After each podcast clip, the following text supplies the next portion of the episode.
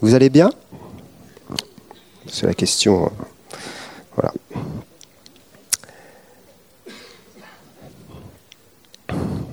Alors, je voudrais prêcher sur le réveil. Et euh, prêcher sur le réveil, c'est juste impossible, quoi. Parce que ça fait plouf un peu. Le réveil, le réveil. Et un réveil, en fin de compte, ça vient pas comme ça du jour au lendemain. Euh, si on étudie un peu l'histoire des réveils, on réalise quand même que les réveils se préparent. Et ils se préparent dans la prière principalement. Ils se préparent aussi par euh, des petits sursauts de réveil qui préparent le grand réveil.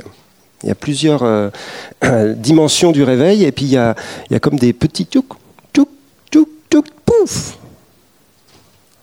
Hein. Et on est peut-être dans des temps où on fait des petits. Donc, c'est encourageant.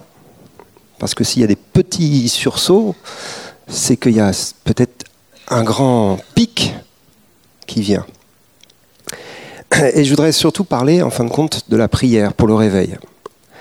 Et on va commencer avec un, verset qui est euh, très connu, qui se trouve dans Jean 15 et qui me travaille spécialement depuis plusieurs semaines. Vous le connaissez bien, Jean 15, verset 5. Je suis le cep, vous êtes les sarments. Celui qui demeure en moi et en qui je demeure porte beaucoup de fruits, car sans moi, vous ne pouvez rien faire. Et moi, c'est la dernière phrase qui me travaille de plus en plus. Car sans moi, vous ne pouvez rien faire. Waouh il y, a des phrases, parfois des versets comme ça dans la Bible qui sont euh, rédhibitoires. Quoi. Là, c'est pouf. Sans Jésus, on ne peut rien faire. Vous êtes encouragé avec ça? Alors tu vas encourager ton voisin, tu vas lui dire, sans Jésus, tu ne peux rien faire. En fin de compte, tu peux faire plein de choses. Hein mais tu peux rien faire pour le réveil, justement. Jésus parle de porter beaucoup de fruits. Beaucoup de fruits. Hein. On porte tous du fruit, on va s'encourager les uns les autres, hein. on porte du fruit. On en porte un petit peu. Mais là, il parle de porter beaucoup de fruits. Et il s'adresse à ses disciples. Et je vous assure, les disciples, ils vont porter beaucoup de fruits. Hein, il n'y a qu'à lire les actes des apôtres. Et dans le sans moi, vous ne pouvez rien faire. En fin de compte, j'ai réfléchi un peu à ça, puis je me suis dit, Seigneur, il y a plein de choses que je peux faire sans toi. Et certainement que j'en fais beaucoup sans toi. Il y en a d'autres que je peux faire sans toi, mais quand même, je pense que tu agis quand même dedans. Mais il y a certainement des choses que si j'essaye de les faire et que tu n'es pas là, il se passera rien. Et ces choses-là, c'est toute la dimension surnaturelle du royaume de Dieu. On est d'accord C'est-à-dire que si on prie pour les malades et que Jésus ne le fait pas avec nous, il se passe rien. Si on essaye de ressusciter un mort et que Jésus ne le fait pas avec nous, il se passe pas grand-chose. Je ne sais pas si vous avez essayé, ça marche pas trop sans lui. Si on essaye d'amener des gens à Jésus, on témoigne, on évangélise. Si Jésus ne le fait pas dans leur cœur, il ne se passe rien. On a déjà tous remarqué ça. Alors on est, content parce qu'on se dit on a semé la parole, elle va porter du fruit. Et là, moi, j'arrive à un temps de crise dans ma vie personnelle parce que je veux voir la gloire de Dieu dans ce pays. Et la gloire de Dieu, c'est la dimension surnaturelle du royaume de Dieu. Il y a plein de choses qui glorifient déjà le Seigneur. Mais il y a une dimension surnaturelle qui est à la porte, que l'on attend, dont on parle et dans laquelle on essaye de grandir, mais qu'il nous faut absolument. Il y a une urgence de Dieu. Il y a une urgence des temps. Et cette urgence des temps, elle nous fait crier, Seigneur, si tu ne viens pas, faire les choses avec nous, on ne va pas faire grand-chose. On ne va pas faire grand-chose. Et pourtant, on se fatigue à la tâche. On travaille beaucoup pour le Seigneur. Mais il y a une dimension qu'on n'atteindra jamais sans lui. Il y a une dimension qu'on n'atteindra jamais sans une puissante visitation du Saint-Esprit. La semaine prochaine, on va être euh, en communion avec ce qui vivent là-bas à Souza Street. Je suis désolé, je ne pourrais pas venir, je ne suis pas là. Mais je serai en communion quand même. Parce qu'il y a une attente, ça a été partagé, on a, expliqué qu'il y avait aussi des paroles prophétiques qui annonçaient cela. il y a quelque chose, il y a une attente, il y a une attente internationale pour une visitation de Dieu. Peut-être elle viendra là, peut-être elle viendra le lundi, c'est mieux le lundi. Parce que le dimanche, il se passe toujours des trucs spirituels, le lundi, il n'y a plus rien. Si on a un réveil le lundi, je vous assure, ce sera un vrai réveil. Vous voyez ce que je veux dire? C'est ça qu'il nous faut, c'est un réveil du lundi on parle de ça. Et c'est étonnant, on, a étudié ça dans notre cours sur l'histoire de l'Église. Pour ceux qui y étaient, je voudrais vous lire un petit passage qui, est un témoignage de M. Bartleman, qui est un des, on va dire des, pardon, des acteurs du réveil d'Asusa Street mais surtout un de ceux qui a travaillé dans la prière avant et qui a été saisi par ce qu'on a appelé depuis l'esprit de prière. Et je pourrais en parler euh, des heures, mais lui, il le fait beaucoup mieux que moi, donc euh, je vais lire ce qu'il dit. Et c'est arrivé, ce que je vais dire, le 3 juillet 1905, alors que le réveil est arrivé le 9 avril 1906. D'accord? Donc on est presque un an avant, neuf mois avant. Neuf mois, c'est peut-être un signe d'ailleurs.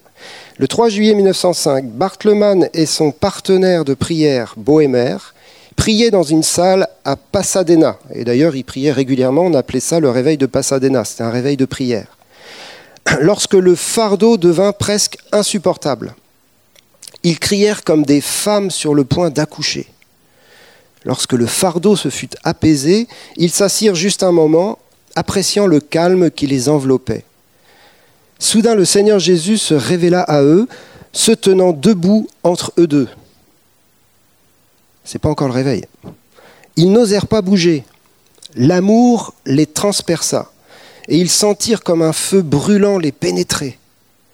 Bartleman écrirait plus tard Mon être entier semblait s'écouler devant lui comme de la cire en présence du feu. Je perdis toute conscience du temps et de l'espace n'étant conscient que de sa merveilleuse présence. Je l'adorais à ses pieds. Cela me semblait être une véritable montagne de la transfiguration. Je me perdis dans l'esprit pur. Le Seigneur ne nous avait rien dit, mais il avait seulement envahi nos esprits de sa présence. Il était venu nous fortifier et nous assurer de son soutien. Nous savions maintenant que nous étions ouvriers avec lui des canaux intimes de ses souffrances dans le ministère d'enfantement des âmes. Un réel enfantement de l'âme est tout aussi réel dans l'esprit que les douleurs humaines de l'enfantement naturel. La similitude est presque parfaite dans sa similarité. Aucune âme n'a jamais été enfantée sans cela. Tous les véritables réveils du salut viennent de cette manière. Waouh Ils ont vécu un truc là. Ils sont saisis dans la prière d'enfantement. Et une fois qu'ils sont apaisés, une fois que ce, temps a été vécu par l'Esprit, ils s'assoient tous les deux tranquilles dans le repos, dans la paix. Et Jésus arrive. Ils ont Jésus au milieu d'eux. Et j'aime bien cette expression. Hein. Il est dit, mon être entier semblait s'écouler devant lui comme de la cire en présence du feu. le feu la présence de Jésus, c'est un feu qui est en train de consumer les intercesseurs. Et le Seigneur ne leur parle pas, mais d'un seul coup, ils ont l'assurance qu'ils sont co-ouvriers avec Dieu pour la préparation du salut qui va venir. Ils deviennent collaborateurs. Le Seigneur leur dit, je suis euh, avec vous en train d'enfanter ce réveil. On est neuf mois, avant euh, le début de la visitation. Et ils ont déjà une telle présence de Dieu avec eux. Et lorsqu'on regarde un peu et on étudie ce qui, se vivait à, Pasadena, je vous assure, si on avait ce qui vivait à Pasadena aujourd'hui, euh, on serait complètement content. D'accord? Et pourtant, à Pasadena, ce qui vivait, c'était des cris, des larmes et des supplications parce qu'ils n'étaient pas satisfaits. Et pourtant, vous avez vu la présence de Jésus qu'ils avaient, quoi. Vous avez vu la, dimension? Mais ils étaient saisis par l'esprit de prière. Et l'esprit de prière, on ne peut pas l'inventer, on ne peut pas l'imiter, on peut prier, et on prie tous. Mais l'esprit de prière, c'est quelque chose que le Saint-Esprit répand dans notre cœur pour nous préparer, ou en fin de compte, pour nous utiliser dans la préparation du salut qui vient. Parce qu'un réveil, il y a plein de dimensions du réveil, mais le cœur du réveil, c'est la révélation à nouveau renouvelée du salut. C'est le cœur du réveil. Après, il y a plein d'autres choses qui en, découlent, toutes les manifestations, et bien sûr les, les signes, les prodiges et les miracles. Mais c'est à nouveau Dieu qui se met en marche pour sauver des multitudes pour sauver par révélation de, Christ, par révélation de la croix. Dans tous les réveils, il y a des temps de repentance. Il y a des temps absolument fantastiques. Lorsque vous lisez les histoires, c'est marrant parce qu'il y en a qui crient, qui pleurent, il y en a d'autres qui sautent de joie. Mais c'est véritablement une révélation du salut qui vient. Mais pour que la révélation du salut vienne, le Seigneur prépare ce temps par cet esprit de prière et cet esprit d'enfantement.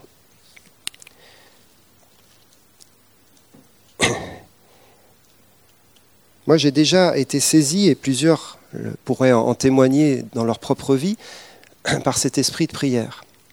Pas refaire un, une, comment on dit, les anciens combattants, hein.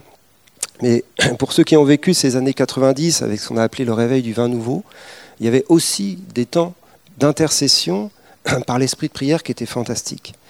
Et on, a été saisi par Dieu devant lui pendant des heures dans l'intercession. Et depuis quelques mois, ça revient. Ça revient par bribes. Moi, en tout cas, je l'ai expérimenté à plusieurs reprises, et je vous assure, ce n'est pas ma vie de prière actuelle. Ma vie de prière actuelle, c'est un peu le bureau de la plainte. Vous connaissez le bureau de la plainte hein? Donc le bureau de la plainte, ce n'est pas l'esprit de prière. Mais quand l'esprit de prière te saisit, ce n'est pas le bureau de la plainte. C'est l'esprit de Dieu qui vient dans tes entrailles. Et un premier verset que, euh, je voudrais vous donner par rapport à cela, c'est celui du psaume 27, 8, et qui est, très encourageant. Ce verset dit Mon cœur dit de ta part, cherchez ma face. Je cherche, ta face, ô Éternel. Excusez-moi, je le relis. Mon cœur dit de ta part, cherchez ma face. Je cherche ta face, ô Éternel. J'aime beaucoup ce verset, parce que ce verset ne commence pas par nous, il commence par Dieu. C'est pas je cherche ta face, ô Éternel, et je vais te trouver. Non, c'est mon cœur dit de ta part, chercher ma face.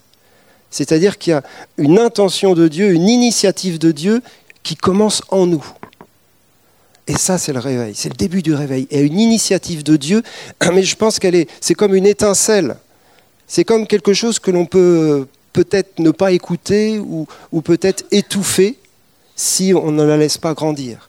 Mon cœur dit de ta part. C'est-à-dire que dans notre esprit, dans nos entrailles, dans notre cœur, Dieu dit quelque chose. Et il dit simplement, cherche-moi. Cherche-moi. Cherche-moi. Cherche-moi. Et s'il y a ça qui monte en vous en ce moment, alors il ne faut pas le laisser s'étouffer. Cherche-moi. Cherche-moi. Cherche-moi. Et ça vient de l'Éternel. C'est vraiment comme quelque chose qui initie tout un processus dans lequel il faut ensuite avancer avec lui. Et ce qui est fantastique, c'est si le Seigneur dit ça à plusieurs en même temps, alors il y a un feu qui commence à venir. Cherche-moi, cherche-moi, cherchez-moi, cherchez-moi. Et on se réunit ensemble pour chercher la face de Dieu, mais c'est lui qui en est l'initiateur. Bien sûr, on peut lire le, texte de Romains 8, quelques versets que l'on connaît bien, qui nous parlent de l'intervention du Saint-Esprit dans la prière, verset 26 Et suivant, de même aussi l'Esprit nous aide dans notre faiblesse, car nous ne savons pas ce qu'il convient de demander dans nos prières. Mais l'Esprit lui-même intercède par des soupirs inexprimables, et celui qui sonde les cœurs connaît la pensée de l'Esprit, parce que c'est selon Dieu qu'il intercède en faveur des saints. Ce verset nous dit que le Saint-Esprit vient nous aider à prier et qu'il va même intercéder au travers de nous par des soupirs inexprimables, par des intercessions de l'Esprit. Et c'est son travail à lui d'enfanter le projet de Dieu au travers de nous. Du coup, quelle est notre part? Quel est notre rôle? Notre rôle est principalement d'être disponible au Saint-Esprit. Notre rôle, en fin de compte, est assez basique. C'est de dire, Seigneur, je te demande de m'utiliser pour la prière, pour le réveil. Pas très compliqué ça. Je t'offre mon corps, parce que là on parle vraiment du corps, pour être intercesseur avec toi. Le Seigneur a besoin d'hommes et de femmes qui se tiennent sur la brèche. On connaît ces, ces principes-là. Mais il a besoin simplement de gens qui mettent du temps à part en disant Seigneur, je suis là pour que l'esprit de réveil m'utilise à enfanter le réveil. Je m'ouvre pour ça. Je me présente comme un instrument pour cela. Alors, peut-être que ça interpelle pas tout le monde et peu importe. Principal, c'est que ceux qui se savent interpeller par ça se mettent en action. Et il y en a qui le font, bien sûr. Un autre petit verset qu'on connaît bien, dit Ouvre ta bouche et je la remplirai. Vous connaissez ce verset-là? Un verset qu'on utilise beaucoup dans, dans les églises pentecôtistes. Moi, je suis né dans les églises pentecôtistes. Et on nous disait ça pour plein de choses.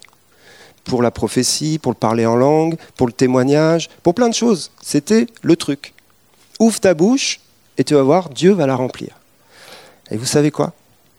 C'est vrai. vous savez quoi? C'est aussi simple que ça. Pour la prière, pour l'intercession, pour la prophétie, pour le témoignage, je dirais même presque pour la prédication parfois. Si tu n'ouvres pas ta bouche, il ne se passera rien. Si tu ne donnes pas tes membres, ton corps, comme instrument pour l'action du Saint-Esprit, il ne se passera rien ouvre ta bouche et je la remplirai. Bien sûr, c'est un peu schématique dit comme ça. Mais lorsque l'Esprit de Dieu nous saisit, on ne sait pas ce qu'on doit demander dans nos prières au départ. Seigneur, envoie le réveil, Seigneur, envoie le réveil. Vous avez dit ça quatre fois, c'est fini. Quoi. On ne sait pas comment intercéder. Quand on a eu les événements euh, avec les attentats, euh, ceux du mois de novembre, on a été saisi à un moment donné, je me rappelle ici dans la, prière, mais c'était l'Esprit de Dieu qui le faisait. Parce que qu'est-ce qu'on va demander au Seigneur? À un moment donné, c'est l'Esprit de Dieu qui crie au travers de nous. Et on a crié pour la génération. Et on a crié pour le salut de cette génération. Et on a fini en disant, ce n'est pas le temps pour la mort, c'est le temps pour le salut. Et ceux qui étaient là s'en souviennent. On gueulait tous ensemble.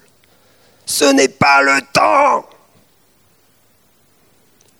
Il y a des moments, le Saint-Esprit nous saisit, je vous assure, c'est plus du tout des cultes et des réunions de prière comme d'habitude. C'est des choses qui viennent de lui et qui nous dépassent. Et il y a un moment donné, vous savez, on n'est pas prêt pour le réveil. On peut dire ça à ton voisin, il n'y a pas de souci. Tu n'es pas prêt pour le réveil.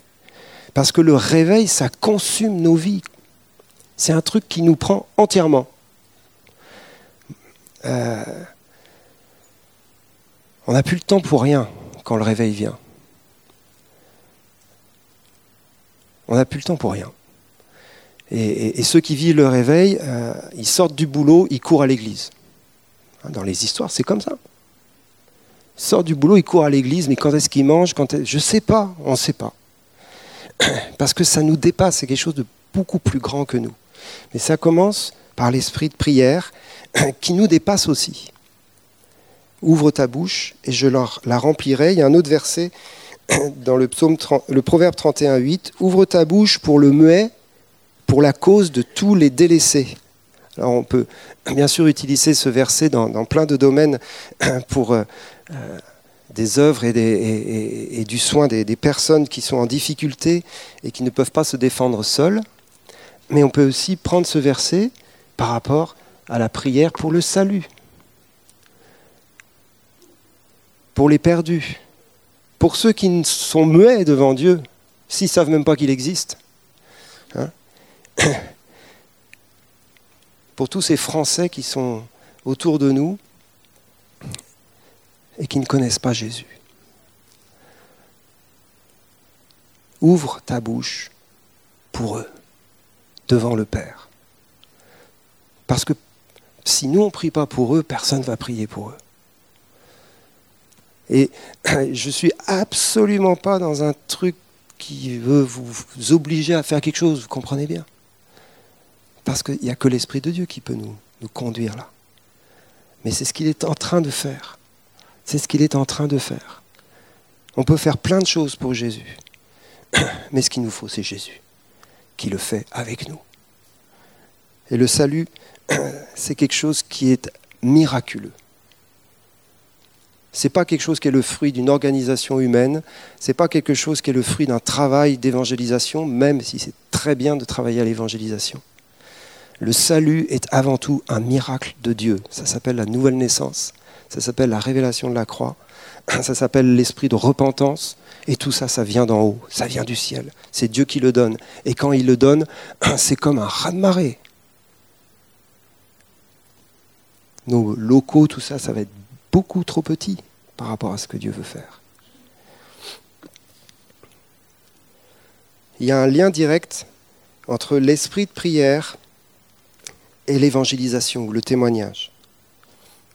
Et les deux choses sont en train d'être réveillées. Le Seigneur veut réveiller ces deux choses parallèlement. Le désir de chercher Dieu et d'être un instrument pour l'intercession, pour le réveil, et le désir d'être un instrument pour le salut. Les deux se réveillent parallèlement. C'est comme la, conséquence l'une de l'autre. Et euh, c'est quelque chose qui saisit les entrailles. Lorsqu'on parle des entrailles dans la parole de Dieu, et, pour euh, les Juifs, les entrailles, c'est le lieu où il y a le Saint-Esprit, euh, où il y a l'Esprit et le Saint-Esprit. C'est un lieu intime, intérieur, qui n'est pas du domaine du raisonnement, qui n'est pas du domaine de l'intelligence, qui n'est pas du domaine des sentiments habituels. C'est quelque chose de plus profond et c'est quelque chose qui saisit notre ventre, presque physiquement. Et le Seigneur nous exhorte, il y a un verset qui nous dit d'avoir des entrailles de miséricorde. Ayez des entrailles de miséricorde. Comment on fait ça? Avoir des entrailles de miséricorde. Il n'y a que l'Esprit de Dieu qui peut nous donner cela. Mais on peut aussi dire, Seigneur, je veux ouvrir mes entrailles. Je veux que mes entrailles soient saisies par toi. Je ne veux pas juste que ce soit euh, une, prière euh, euh, de ma bonne intention pour voir les choses arriver.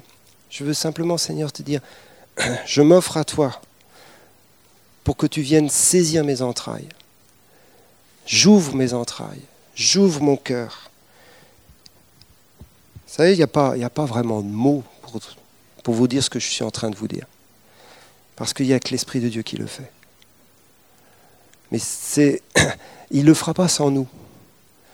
Vous vous rappelez, le, lorsque Jésus entre à Jérusalem, il doit accomplir la prophétie. Et pour accomplir la prophétie, il a besoin d'un petit anon. Il doit monter sur le petit anon pour entrer à Jérusalem. Et du coup, il dit à ses disciples, vous allez aller dans telle rue, tel endroit, et vous allez prendre un anon, parce qu'il y a un anon qui est attaché là. Et si on vous dit pourquoi vous prenez l'anon, vous répondez le maître en a besoin. Donc ils ont été obéir, ils ont été voler l'anon en obéissance à Jésus. Le maître en a besoin. Et du coup, ils sont revenus avec l'anon et Jésus va pouvoir entrer dans la ville sur le petit anon. Jésus aurait pu entrer sans le petit anon. Mais Jésus entre assis sur le petit anon. Une image toute simple. Jésus peut entrer dans la ville de Toulouse tout seul, mais il a décidé de passer par le petit anon que nous sommes. Il a décidé de passer par nous.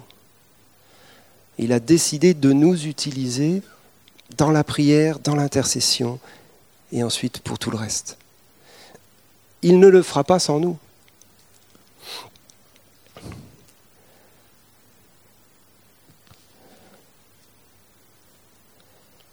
Il y a un verset dans Marc 13, verset 11, que je vous lis,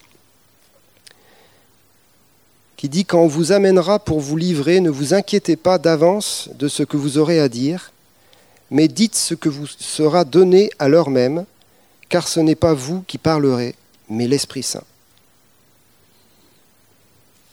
Le Seigneur est en train de leur parler de la persécution, ce n'est pas notre thème, bien sûr, mais il est en train de leur dire quelque chose d'incroyable. Vous allez être dans une situation qui va vous dépasser, et surtout ne vous inquiétez pas de ce que vous aurez à dire, parce que le Saint-Esprit parlera au travers de vous à ce moment-là. Et je crois que ce principe-là est valable dans plein de situations. Ce principe-là est valable dans plein de situations. Mais qu'est-ce que je vais dire? Comment je vais prier? Comment je vais témoigner? Sois là, au bon moment, disponible, ouvert, prêt à parler. Et le Saint-Esprit te donnera ce que tu as à dire au bon moment. Et un réveil, c'est aussi cela. C'est des moments où on se retrouve dans des situations où le Saint-Esprit nous saisit et on parle de sa part. Comme le petit anon, le Seigneur a besoin de chacun d'entre nous pour le réveil. je voudrais, pour finir, vous parler de ce, ce chemin de la parole de Dieu en vue du réveil. La parole du salut. La parole du salut, elle part toujours d'en haut.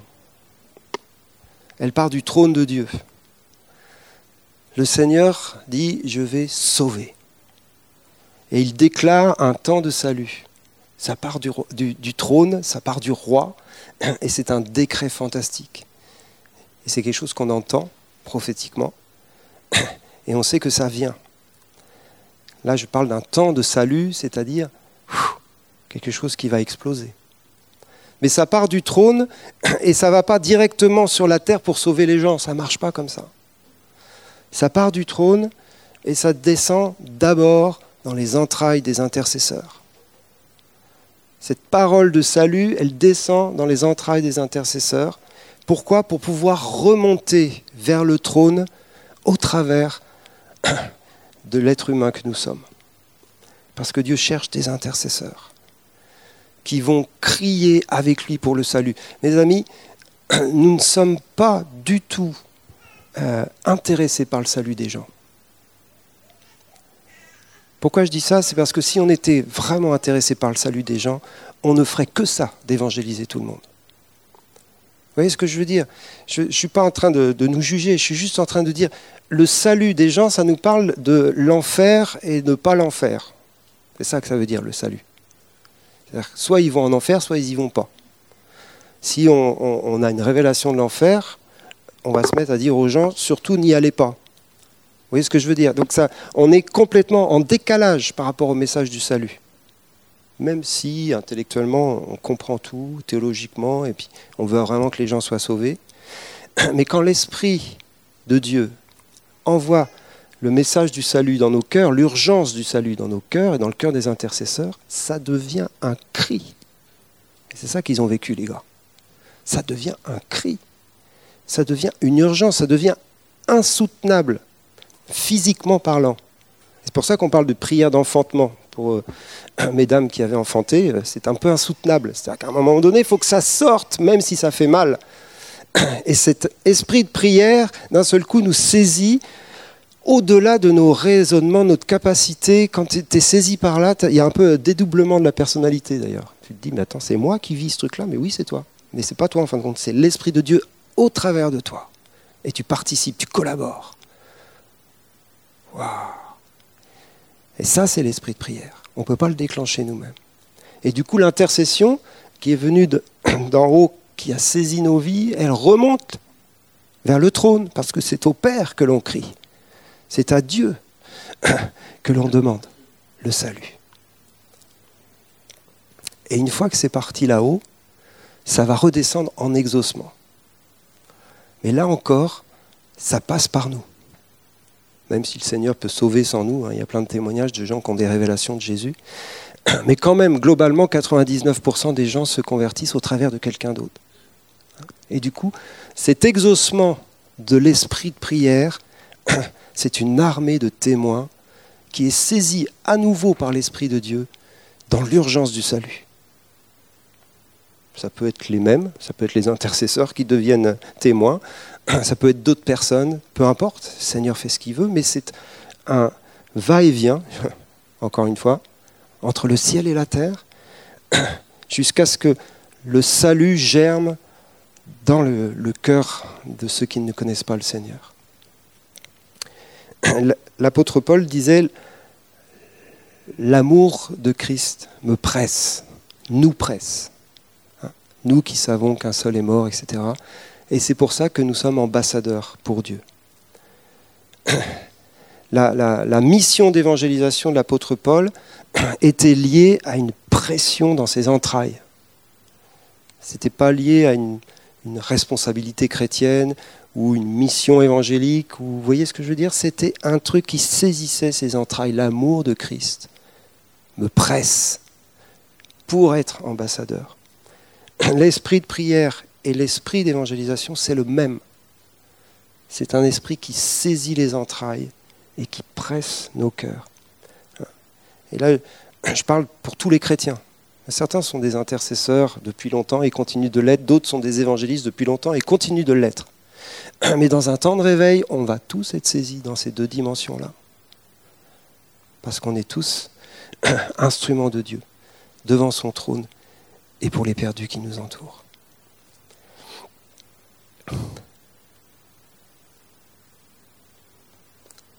Quand on a, vécu euh, ce temps de réveil, parce que c'était quand même un réveil, à l'époque de la bénédiction de Toronto, le vin nouveau, etc., dans les années 90. Je crois qu'on a loupé, en tout cas pour notre part sur Paris, la deuxième dimension du réveil. On a reçu l'esprit de prière, l'esprit d'adoration, on a reçu aussi l'amour du Père et plein de choses, et on a loupé la dimension de l'évangélisation qui en découlait. Je me rappelle à cette époque-là, on avait invité un homme qui s'appelle Jean Turpin, Peut-être vous avez entendu parler de Jean Turpin. Certains le connaissent. C'est un, évangéliste euh, canadien. il priait pour les gens en disant Chauffe la calotte Il mettait la main sur la tête et les gens étaient bien chauffés. Fou Mais c'était un évangéliste. Et on a organisé avec lui trois réunions. C'était à Paris, dans cette dimension du réveil. Et la première réunion, c'était juste notre église, on devait être 50, 70, je ne sais plus combien on était. Et il y a eu un temps fantastique de visitation. Et il appelait au salut, il y a peut-être deux, trois personnes qui se sont avancées. Après, il a prié pour les malades, bon bref. Le lendemain, il y avait une deuxième réunion. On n'avait pas fait de pub, rien. On n'était pas 170, on était 150. Ça avait doublé. Et là, c'est parti dans tous les sens, en cacahuète. Et il a prêché l'évangile, a des gens qui ont donné leur vie à Jésus. Troisième jour, troisième réunion. Chaque fois, il faisait des offrandes pas possibles, ça c'est un autre sujet. Troisième réunion, là on était, euh, je ne sais plus, 180, 200. Une église de 70. On n'avait pas fait de pub. Et ils étaient tous là parce qu'ils avaient entendu dire qu'il y avait euh, Jean Turpin et qu'il y avait un truc. C'était pas Jean Turpin, c'était l'Esprit de Dieu qui agissait, vraiment. Et là, on a vu la gloire de Dieu ce soir-là, de manière fantastique. Le problème, c'est qu'il n'y avait pas de quatrième réunion. Non mais je rigole pas. Et lui, il est venu me voir et m'a dit, tu sais Nicolas, si tu avais fait une quatrième et une cinquième et une sixième et une septième réunion, moi je serais resté. Il y aurait eu le réveil à Paris. Bon, un peu facile de dire ça. Mais quelque part, ça m'a travaillé. Ça m'a travaillé cette histoire, ça me travaille encore aujourd'hui, 20 hein, ans après. Parce que quand il se passe quelque chose, ça va en augmentant. Et souvent, nous, on s'arrête. C'est valable pour nos vies personnelles, c'est valable pour un temps de prière, c'est valable pour un temps d'adoration, c'est valable pour plein de choses. On s'arrête parce que humainement, il faut bien s'arrêter. quoi. Mais Dieu ne s'arrête pas. Dieu ne s'arrête pas. Je ne sais pas si le réveil va venir, bah, ça va être le jour J, ou si ça va être un truc qui, avance comme ça et qui monte en crescendo, peu importe. Mais moi, je ne veux pas le louper. Hein. Alors si ça vient un jour comme ça et que je ne suis pas là, bah mince. Mais si ça vient comme ça progressivement et qu'on s'arrête, mince aussi. Donc il faut les deux. Il faut continuer jusqu'à, tout en attendant le jour J quand même. Vous savez, je, parle du réveil et euh,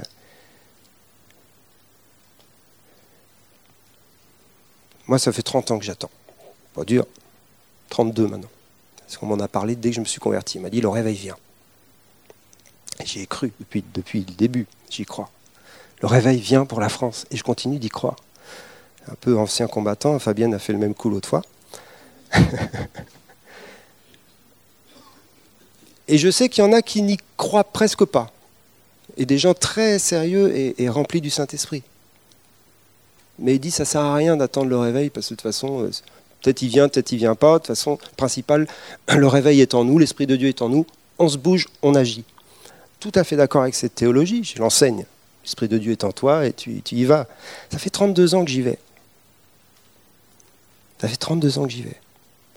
il s'est passé des choses, je ne vais pas dire que c'était tout négatif, mais par rapport aux besoins du salut dans ce pays, on n'a rien vu encore. On n'a rien vu et ce n'est pas normal qu'on ne voit pas la gloire de Dieu dans ce pays de France alors que le Seigneur a suscité une génération qui se bagarre depuis des années pour voir le réveil. Donc il va y avoir un réveil. Il va y avoir un réveil dans ce pays. Et ce n'est pas grâce à moi ou aux anciens combattants, c'est grâce à toi. Ah, mince. Ah, tu pas attendu celle-là. Oui, c'est grâce à toi. C'est grâce à moi. C'est grâce à personne. Mais c'est grâce à tout le monde. Comprenez-moi Bien sans lui, on ne peut rien faire.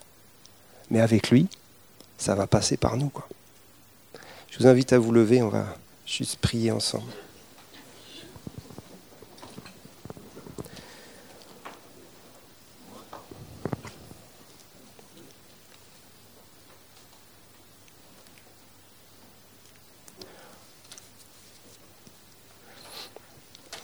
Et on va prier sur la base de ce petit verset que j'ai lu tout à l'heure, mon cœur dit de ta part, cherchez ma face, je cherche ta face, ô Éternel.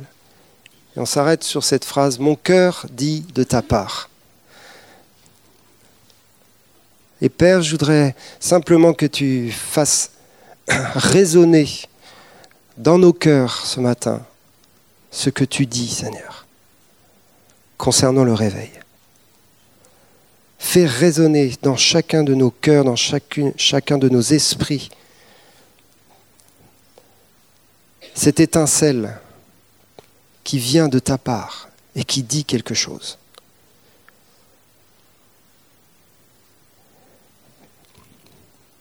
Et je vous invite à écouter simplement ce qui frémit au fond de vous. Pas toutes vos préoccupations, on les laisse de côté pas tout ce que vous avez l'habitude de vivre ou d'expérimenter, mais vraiment laisser l'Esprit de Dieu réveiller ce qu'il dit en vous pour le réveil.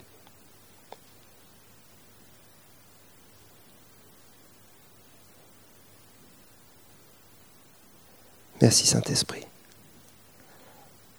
Parce qu'il y a une urgence que tu réveilles en nous.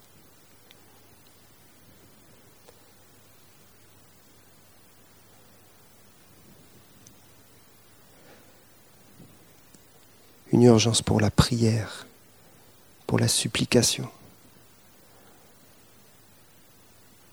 une urgence pour voir ta gloire et le salut sur cette terre de France, une urgence pour le témoignage, une urgence pour la prière, une urgence pour la guérison.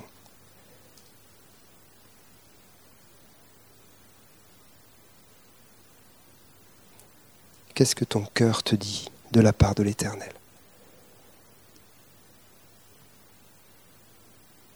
On reste encore quelques instants. Qu'est-ce que ton cœur te dit de la part de l'Éternel? Cherchez ma face.